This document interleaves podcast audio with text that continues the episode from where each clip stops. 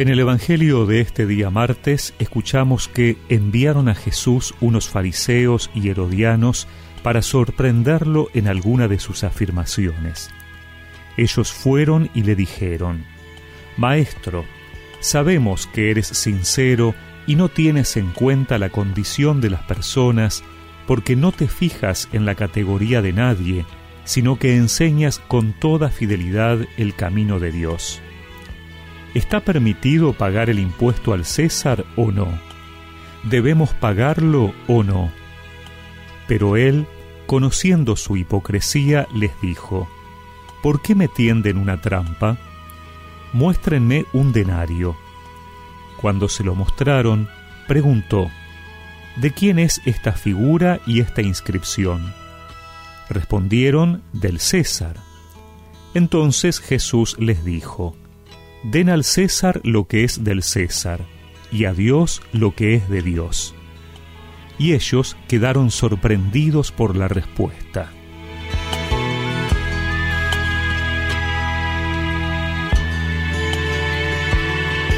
Los herodianos que van a hacerle la pregunta a Jesús eran partidarios del rey Herodes, el rey judío que había aceptado la dominación del César, el emperador romano, al menos la toleraba y se beneficiaba en esa relación.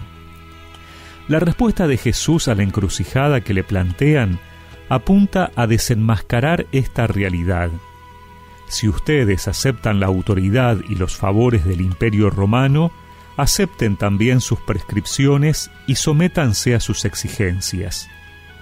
No se pronuncia respecto a la legitimidad del poder romano, se limita a hacerles ver que ellos lo aceptan y que como tal exige obediencia. Al actuar así, Jesús desacraliza el concepto de impuesto, que no es ya, como lo era para los judíos, un acto religioso en beneficio del templo, sino un acto profano regulado por el bien común. Pero Jesús añade y den a Dios lo que es de Dios, es decir, actúen de forma que su obediencia cívica no esté en contradicción con sus deberes para con Dios. Por lo tanto, la autoridad civil tiene derecho a la obediencia, sobre todo la de quienes se benefician de las ventajas que representa, pero esa obediencia no puede contradecir una obediencia superior, la que se debe a Dios. Esto no implica una contradicción entre los reinos terrestres y el reino de Dios. Es que el reino de Dios no es de este mundo en el sentido de que no es uno más entre los reinos terrestres, pero está en el mundo, en el sentido de que es extensible a todos los reinos de acá abajo. Vivimos en un país, en una sociedad con su organización. No nos podemos sustraer a ella pero sí estamos enviados a hacer presente al reino de Dios, anunciando en ella la buena noticia de la salvación.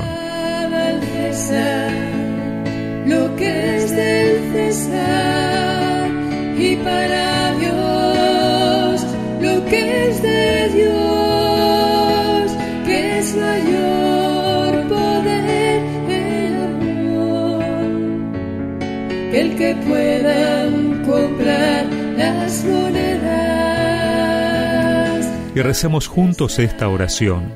Señor, que la luz de tu Espíritu me ayude a responder a mis compromisos ante ti y la sociedad. Amén.